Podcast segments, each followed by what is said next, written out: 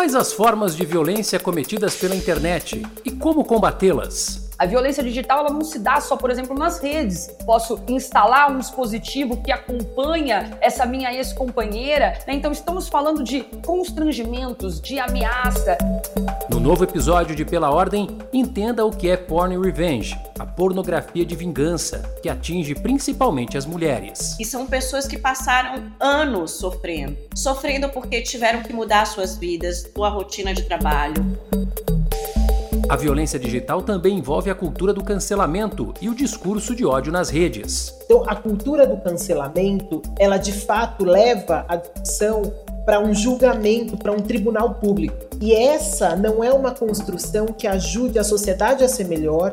Por quê? Porque ela não muda o sistema. Tudo isso você confere agora neste novo episódio de Pela Ordem, o podcast da OAB São Paulo. Eu sou Hugo Vecchiato. A violência no ambiente digital, infelizmente, se manifesta de diferentes formas, mais ou menos graves, embora sempre preocupantes.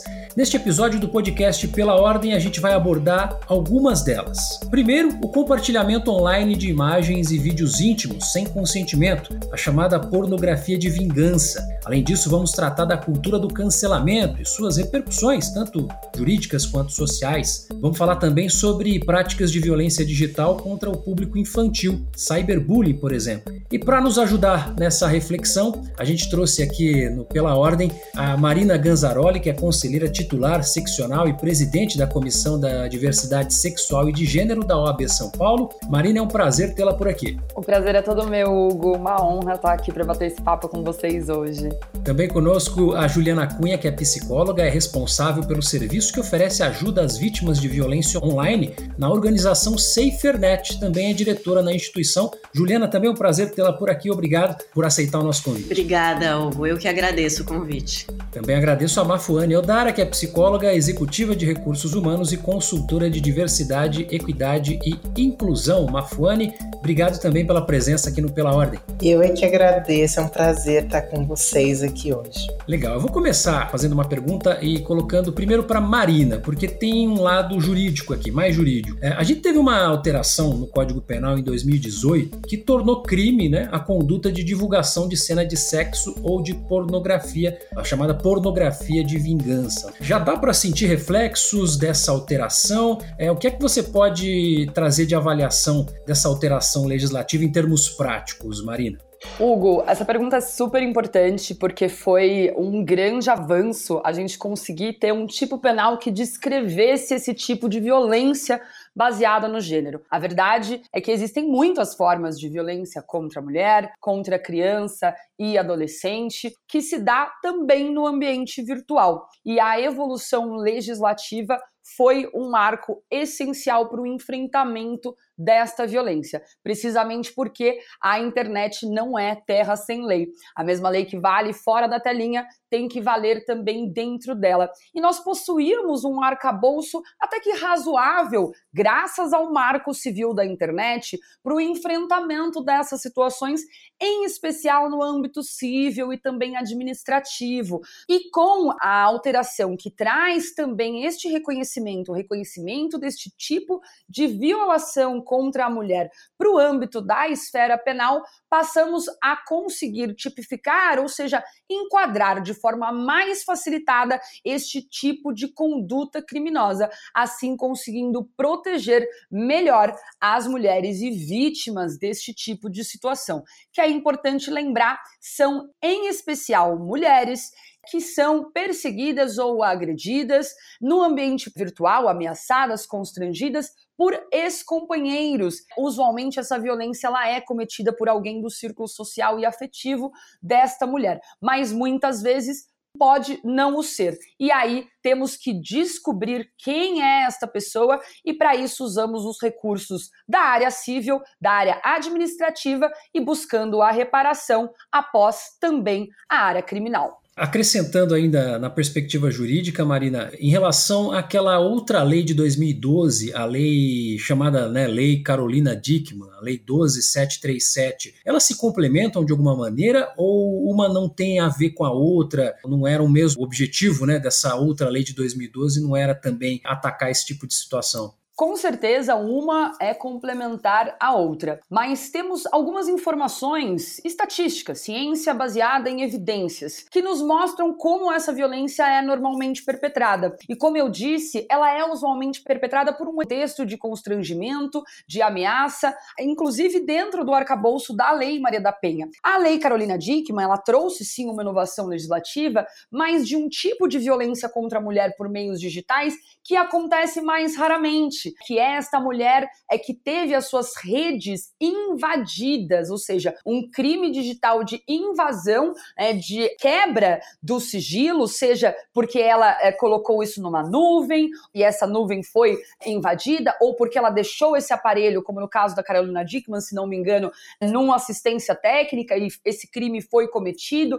Nestes casos de invasões, nós temos uma estrutura um pouco maior por parte desse criminoso. E as vítimas normalmente são essas mulheres, né, obviamente podem ser mulheres comuns, mas esse tipo de crime de invasão a gente vê muitas vezes com personalidades, pessoas públicas. Então, certamente a Lei Carolina Dickman foi importante, mas como eu disse, pensando no quadro geral de como essa violência é perpetrada e da relação que se dá entre agressor e vítima, a lei é que trouxe a tipificação da disseminação não consentida de imagens abarcou muito mais condutas do que a lei Carolina Dickman. Agora, eu queria colocar uma questão aqui para Juliana. Ela, como diretora da SaferNet, com certeza já, enfim, lidou com diversas situações. Agora, de que forma tornar isso lei ajuda psicologicamente falando a vítima, não é? E queria também já acrescentar aqui de que forma as pessoas que sofrem com esse tipo de situação elas podem agir. É, sem dúvida, é isso que a Marina traz sobre os avanços na legislação, eles são importantes exatamente porque as pessoas ainda têm uma percepção de que a internet é uma terra sem lei ou é uma terra em que as pessoas cometem violências e permanecem impunes. Então eu acho que a legislação ela traz essa esse recado para as pessoas de que é possível sim responsabilizar agressores na internet e que o legislativo está atento a esses avanços, mas ela não é suficiente para responder aos desafios né, das violações de direitos na internet. A gente sabe que é preciso que haja, primeiro, qualificação das autoridades, por exemplo, a gente ter recursos humanos, recursos técnicos da polícia para que possa fazer a investigação desse tipo de crime. A gente tem hoje delegacias de crimes cibernéticos em algumas capitais e a maioria delas só investiga crimes financeiros. A gente ainda não tem nas delegacias esse profissional, a maioria delas, esse profissional que seria esse perito de informática, esse profissional qualificado que poderia fazer esse tipo de investigação. Então a gente tem uma barreira aí que é mesmo qualificar melhor as autoridades, especialmente as autoridades policiais, mas também aquelas pessoas que vão aplicar a lei, que é o sistema judiciário e também o Ministério Público, assim, de como essa lei vai ser aplicada.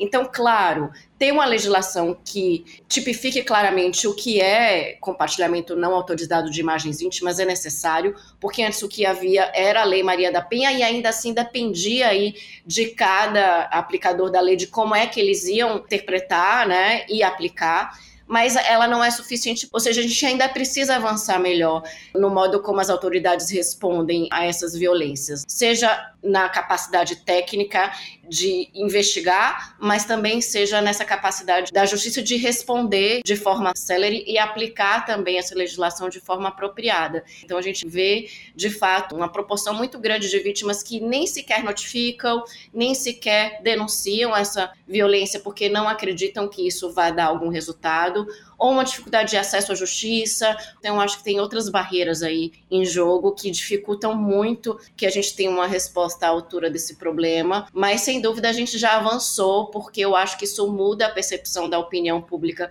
quando a gente tem uma legislação que mostra que sim, é possível fazer a denúncia e é possível de que esse agressor seja responsabilizado, certamente. Eu queria colocar a Mafone nessa discussão aí é, em relação a essas barreiras. Mafone, de que maneira a gente pode trabalhar para tentar pelo menos diminuir essas barreiras, vencer essas barreiras? Um excelente ponto. Tem cinco grandes barreiras, e eu acho que a Juliana tocou nas principais, e aí eu queria só acrescentar algumas que são impeditivos da gente avançar com essa discussão. Então, principalmente quando a gente está falando de uma violência no ambiente digital, aquela tradicional forma de violência que a gente conhece, que é a violência física, ela não se expressa nessa forma.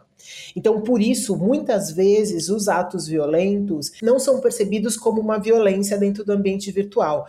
Por quê? Porque esse é um ambiente onde, predominantemente, a gente está falando sobre uma prática de violência psicológica, moral ou mesmo patrimonial quando a gente tem a destruição de documentos digitais que visam principalmente lesar a mulher que está sofrendo, ou a criança ou adolescente que está sofrendo essa forma de violência, olhando aí para os principais públicos que acabam sofrendo essa forma de violência. Então, para a gente lidar com, com essa violência, a gente tem que primeiro aprender a identificar o que é o cyberbullying, né? A violência no ambiente digital, porque muitas vezes a gente não consegue identificar.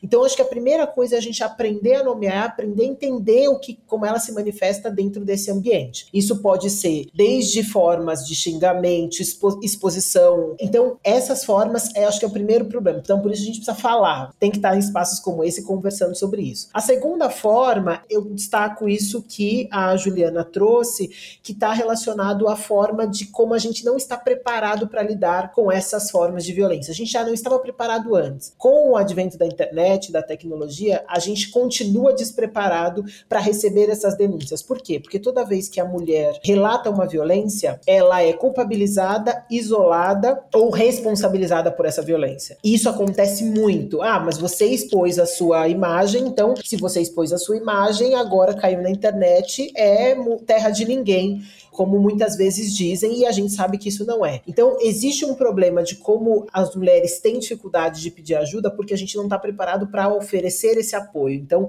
existe uma necessidade de preparação. A outra forma é a gente entender que a violência que a gente está falando, embora ela aconteça muito com as mulheres, com as crianças e com os adolescentes, não é responsabilidade deles resolver esse problema. E muitas vezes é isso que a gente faz, a gente tira os homens dessa equação. Então, a dificuldade de corresponsabilizar os homens nessa construção dificulta muitas vezes. Então a gente precisa construir esse senso de responsabilidade de como a gente vai falar mais sobre isso, educar nossos filhos, entender como usar melhor as tecnologias ao nosso favor, para que a gente acabe com essas formas. E por último, existe uma cultura, e essa eu acho que é o mais importante de toda essa discussão, é como a gente transforma essa cultura da violência, desnaturaliza essa cultura da violência violência como parte do nosso processo. As coisas são assim, porque a internet é desse jeito. Se você se expõe, você está sujeito a isso. E a gente deveria construir as relações de forma mais saudável. Então, conversar sobre isso, entender como a gente constrói isso de forma positiva, como a gente usa todo esse aparato que a gente tem ao nosso favor, é importante para a gente romper essas barreiras. Ô, Juliana, falando especificamente sobre essa questão da cultura do cancelamento, a gente vê é, diversas ocasiões na internet em que as pessoas, sob argumento de fazer justiça, acabam perseguindo mesmo né, outras pessoas, enfim, se aproveitando do fato de estarem anônimos. De que maneira isso se reflete nas pessoas? Assim, a gente está falando de algo que pode ter repercussões graves. Como é que você vê isso? Essa discussão da cultura do cancelamento por si só já daria uma super conversa, só o podcast, assim, porque não é um fenômeno simples, é um fenômeno cheio de nuances. A gente viu, por exemplo, o barulho que fez quando estava acontecendo um grande reality show na TV aberta na Globo com o Big Brother, o que aconteceu e os impactos do cancelamento na vida de pessoas reais que vão sair dali e o mundo, enfim, né? O chão foi embora, né? Sob os pés dessas pessoas. Então, acho que isso é muito sério, mas a gente precisa também recuar um pouco e entender como é que surgiu esse contexto do cancelamento. E aí a gente sabe que muitas vezes vítimas usam as redes sociais para denunciarem as violências que elas vivem, porque muitas vezes é a única estratégia, o único recurso que elas têm para quebrar o silêncio. Então acontece, junto com o cancelamento, o que a gente chama de o exposing, que é quando alguém expõe uma situação de violência, expõe muitas vezes vezes o agressor e faz isso através das redes, através da internet, porque às vezes o único recurso que essa pessoa tem para falar sobre o que ela está vivendo ou para quebrar o silêncio. E aí muitas vezes o cancelamento vem como uma resposta que é uma espécie de sanção moral para essa pessoa, do tipo, ah, você cometeu algo que é reprovável, que é grave, e o que você vai ter de resposta a isso é que a gente vai, então, te cancelar, te isolar, né? Então, assim, o cancelamento surgiu muito desse contexto, né, relacionado com o exposing. Mas aí o que acontece é que a gente passou a, de alguma forma, banalizar isso. E aí a gente tem, enfim, movimentos de canceladores aí que muitas vezes vão num efeito de manada, né? Nem refletiu sobre o episódio, nem entendeu o que de fato está acontecendo, mas e aí passa a ter o que a gente chama desse linchamento público. Então, o linchamento público ele é muito problemático por isso, assim, porque muitas vezes ele não é refletido, ele não é nem sequer não há nenhuma discussão, nenhum debate para tratar do assunto, né? E as pessoas rapidamente condenam o outro, né? Condenam moralmente qualquer ato que o outro tenha tido, sem nem sequer haver, por exemplo, um espaço para defesa, um espaço para discussão, para debate. Isso é que eu acho que é muito problemático na internet, assim. É o fato de que não há muito tempo para que haja, de fato, o direito aí ao contraditório, o direito a uma defesa legítima que caberia no âmbito da justiça. Então, eu diria que nesse ponto o cancelamento ele é um efeito que não contribui para o problema, não contribui para a solução do problema, né? Ele não constrói uma resposta. Mas eu tenho que dizer, eu acho que a gente precisa discutir caso a caso, assim, né? Diferente, há diferentes tipos de expose, diferentes tipos de cancelamentos, mas é importante a gente não generalizar também, porque, claro, o que a gente quer é que as pessoas que cometerem algum tipo de violência, elas sejam denunciadas e isso deve ser feito perante as autoridades. Mas a gente sabe que muitas vítimas nem sequer têm acesso a isso, ou muitas vezes estão numa posição de relação de poder com esse outro, que ela sabe que se ela chegar a fazer a denúncia com a autoridade, ela vai sofrer algum tipo de retaliação, ela vai ter algum tipo de problema no trabalho dela, enfim. Não é muito binária, né, a resposta sobre o cancelamento, eu acho. Eu queria é, reforçar isso que a Juliana está trazendo, porque se eu tivesse que definir o século XXI com uma palavra, seria complexidade tudo está mais complexo, as relações estão mais complexas, a situação é mais complexa. Então, esse binarismo em que por muito tempo ele imperou, ele não funciona para esse momento. Então, tem uma, uma cientista de dados chamada Nina da Hora, e eu adoro falar isso porque ela me ajudou a traduzir isso para o futuro e para como é que a gente usa todo esse, esse desenvolvimento tecnológico ao nosso favor. E ela diz que o futuro da tecnologia não é ensinar todo mundo a programar, é ensinar, ensinar as pessoas a terem senso crítico, que é exatamente isso que a Juliana está trazendo. Não é sobre você ser a favor ou contra, é sobre a gente complexificar as discussões para a gente entender do que, que a gente está falando. Então, a cultura do cancelamento, da forma como ela é colocada, ela de fato leva a discussão para um julgamento, para um tribunal público. E essa não é uma construção que ajude a sociedade a ser melhor, que ajude a transformar a relação e a situação que a gente está falando. Por quê? Porque ela não muda o sistema. A gente valida o sistema punindo as pessoas porque porque eu me sinto no direito de punir e a gente quebra essa estrutura que existe uma organização para dizer como que a gente gerencia e lida com as violências. Então, existe uma necessidade sim de complexificar as discussões e sim, existe uma importância nessa discussão que é a gente não cair nesse binarismo. Isso é uma armadilha. A gente precisa entender para onde a gente está olhando e o que, que a gente está querendo construir quando a gente faz essas provocações, quando a gente traz essas reflexões importantes para dentro do ambiente virtual. O, Marina, a gente teve nesse ano, né, em março, uma lei nova, que a Lei 14132, que trata a figura do stalking, né, do, pode ser adequado aí à figura do cyberbullying também, a perseguição, enfim. Esse tipo de solução, ele oferece benefícios, já há reflexos em relação a isso. Bom, essa pergunta ela é super interessante, né? Porque ela vai precisamente de encontro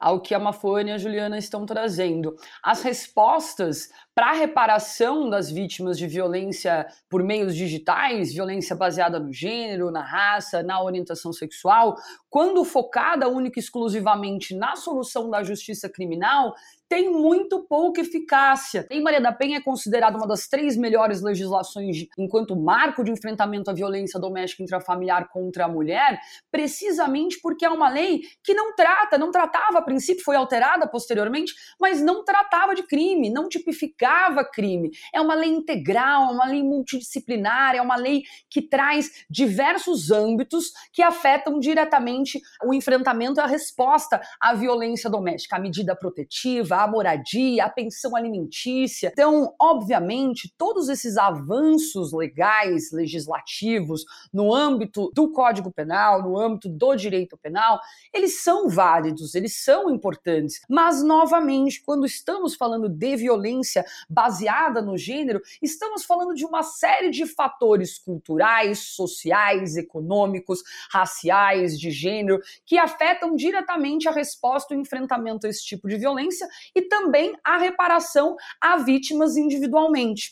E aí, eh, não podemos deixar de pensar que nessas situações existe o estigma deste tipo de violência, existe um sentimento de culpa.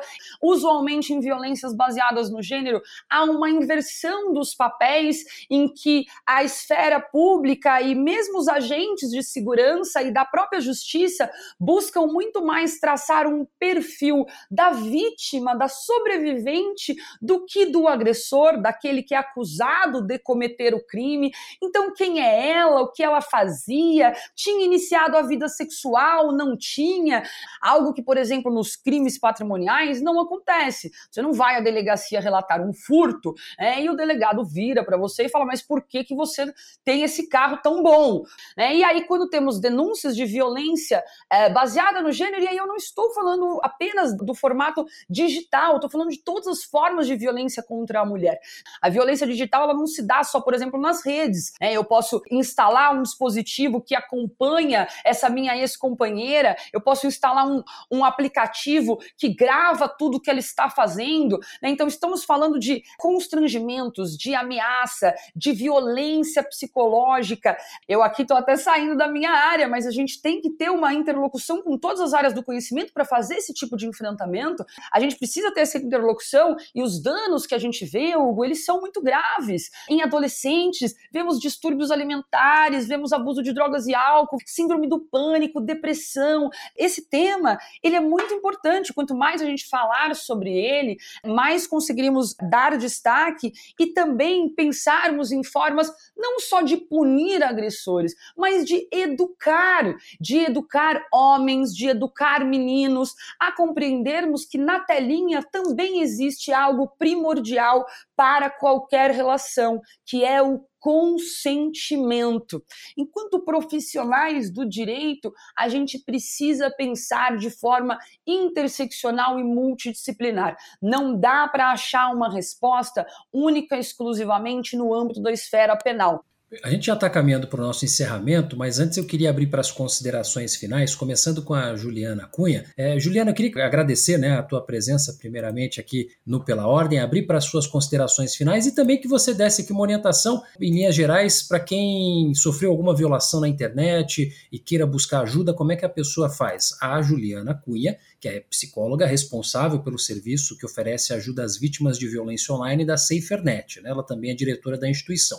Juliana. Eu queria só fazer um comentário, assim, porque eu acho que a Marina trouxe coisas muito importantes nessa discussão. Primeiro, a noção de dano. A gente tem duas noções de dano que são importantes: dano primário e dano secundário. O dano primário é aquele que acontece na ocorrência da violência, mas tem uma série de outros danos que acontecem depois, sucedem depois da violência, que é o dano secundário. E no caso da violência na internet, esse dano secundário ele se prolonga por muito tempo. A gente gente acompanha vítimas no serviço que a SaferNet oferece, que é um serviço de apoio a vítimas de violência na internet. E são pessoas que passaram anos sofrendo. E sofrendo porque não tinham apoio, rede de apoio, suporte para quebrar o silêncio, para falar sobre o que elas estavam vivendo. Sofrendo porque tiveram que mudar suas vidas, sua rotina de trabalho, é, sair da escola, mudar de endereço, mudar às vezes de aparência física. Ou seja, esse dano secundário pode causar muito mais danos, ele pode ser muito pior do que o dano da violência em si. Então, acho que a Marina trouxe uma coisa que é muito importante que é levar muito a sério quando a gente toma conhecimento de alguma violência que alguém esteja vivendo na internet. Levar esse fato a sério, não subestimar não dizer, ah, daqui a pouco as pessoas esquecem, não, deixa para lá, enfim, tomar e entender que a vítima pode estar em uma situação de sofrimento e precisando também de acompanhamento profissional, isso é importante. E a educação é sim uma estratégia necessária se a gente quer ver mudanças é, nas relações de gênero. Então, assim, é muito importante que a gente também fale sobre isso nas escolas. As escolas são ainda um espaço importante, sim, para educar as pessoas para relações mais respeitosas de gênero. E aí sim, fazendo isso, a gente certamente vai ver um reflexo disso na internet e aqui, aquelas pessoas que tiverem algum tipo, vivendo algum tipo de situação, ainda que elas tenham dúvidas se de fato é uma violência, ainda que elas não saibam se existe alguma legislação que protege elas, é importante sim buscar informação, buscar orientação. Informação pode ser muito decisiva é, para que essa pessoa consiga buscar ajuda. E a Safernet tem um canal que é canaldeajuda.org.br que oferece para a vítima esse tipo de orientação sobre legislação, sobre quais são ah, os serviços e o poder público que ela pode buscar.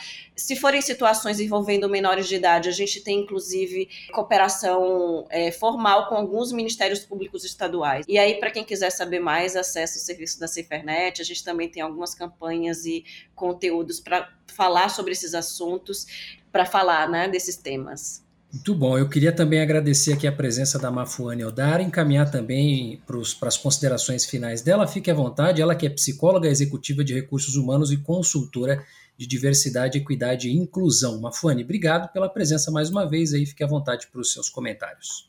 Hugo, Juliana, Marina, Ganza, querida Ganza, foi um prazer estar aqui com vocês. Eu queria, nessa minha fala final, reforçar acho que três pontos importantes de tudo que a gente falou aqui, que eu acho que ajudam a gente a avançar nessa discussão e ir para um próximo patamar. Acho que, primeiro de tudo, para a gente aprender a identificar as diferentes formas de violência, é importante saber se você está sofrendo algumas questões. Então, por exemplo, se você se sente culpada pelas discussões que você passa ou pelos problemas dentro da relação que você está, se você tem se escondido dos amigos, de parentes para justificar determinados tipos de violência, isso são demonstrações de que você pode estar passando por um processo de violência psicológica. Isso sim pode ser reflexo desses processos todos que a gente conversou aqui. Então, primeiro de tudo, se você está nos ouvindo e está passando por, por alguma dessas coisas, você não está sozinha. A Juliana trouxe vários equipamentos que podem ajudar.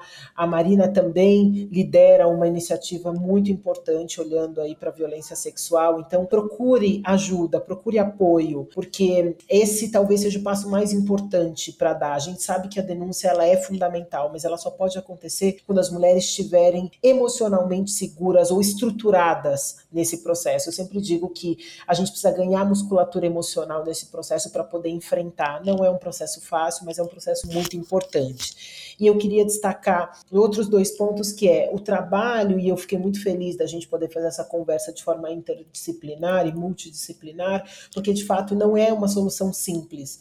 O problema é complexo, portanto, ele exige uma solução complexa, e essa interdisciplinaridade ajuda a gente a levar a discussão para um próximo patamar, que é mais do que criar um processo de punição, é transformação de comportamento. É isso que a gente quer quer. E por último, eu queria trazer e chamar atenção para as crianças e para os adolescentes. Né? A gente sabe que os efeitos devastadores que a violência digital tem na vida dos adultos, quando a gente olha para a infância e para a adolescência, eles podem ser devastadores. Né? Então, desde de, desses elementos que a Marina trouxe em relação aos distúrbios alimentares, com relação à depressão, ansiedade, mas sim ao suicídio. A gente tem tido muitos casos, infelizmente, dessa exposição e como esse julgamento tem feito as pessoas acharem que não vale mais a pena viver.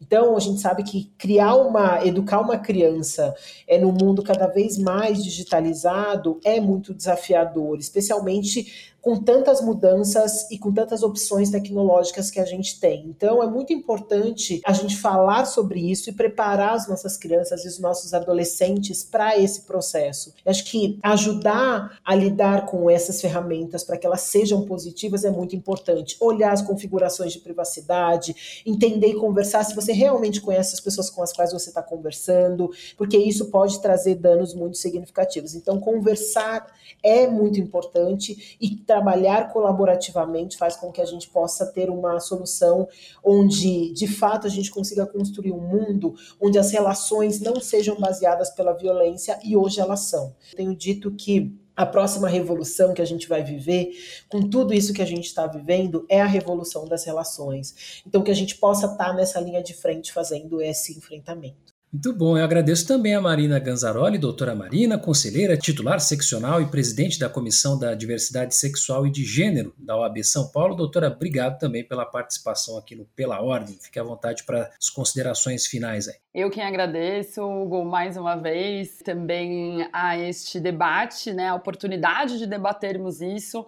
esse tema extremamente importante, relevante não só para a advocacia. Agradeço o convite de estar aqui no Pela Ordem com vocês. Agradeço também a Juliana e a Mafoane, queridas, pelo trabalho que desempenham no enfrentamento da violência baseada no gênero, no âmbito digital e também fora dele. E fico à disposição, é, deixando aqui o registro para aqueles que são profissionais do direito, precisam se formar em relação a este tema, é, que busquem os cursos da nossa ESA, da nossa Escola Superior da Advocacia, e iniciativas né, como aquelas da SaferNet, do canal de ajuda, outras como o Assédio.online, a COSO.online, uma iniciativa de diversas organizações latino-americanas. E, mais uma vez, também gostaria de deixar à disposição a iniciativa do Me Too Brasil contra o assédio sexual, da qual sou fundadora, que completou recentemente um ano no Brasil, em parceria com o projeto Justiceiras, provemos acolhimento para vítimas de violência sexual, homens e mulheres, crianças e adolescentes, com uma equipe de escuta, com a advogada, assistente social e psicóloga, é, para fazer esse acolhimento inicial e a ponte com o sistema de justiça, caso seja do interesse e da vontade desta vítima, deste ou desta sobrevivente. Então, mais uma vez, agradecendo e convidando a todos e a todas para que levantem a voz contra este tipo de violência, é, não naturalizem a gravidade dessas situações, a extensão que este trauma tem sobre mulheres, sobre crianças e adolescentes e, consequentemente, os custos que isso tem para a nossa sociedade. Muito obrigada, Hugo, Mafuane e Juliana, e seguimos juntos nesse debate pela inclusão e o respeito em todos os espaços, inclusive dentro das telinhas. Muito obrigado mais uma vez então às nossas convidadas, doutora Marina Ganzaroli, Juliana Cunha e a Mafuane Odara. Eu vou ficando por aqui. Este episódio, pela ordem, foi sobre violência digital. A gente falou de pornografia de vingança, falou de cyberbullying, enfim, de outras, eh, de, de vários temas ligados a esse tipo de assunto. E na semana que vem a gente vai continuar falando sobre ambiente digital, mas agora fake news. Então fique ligado, acompanhe. Se você ainda não segue pela ordem, siga aí no seu tocador para não perder quando o novo episódio entrar no ar. O Pela Ordem é uma realização da Quero Ouvir Podcasts para a OAB São Paulo. A produção é da Jéssica Bernardo, a finalização é de Ogart Santos e a apresentação é minha, Hugo Vecchiar. Acompanhe também os nossos perfis nas redes sociais e o Jornal da Advocacia para ficar por dentro de tudo que acontece na OAB São Paulo. Até a próxima. Um abraço.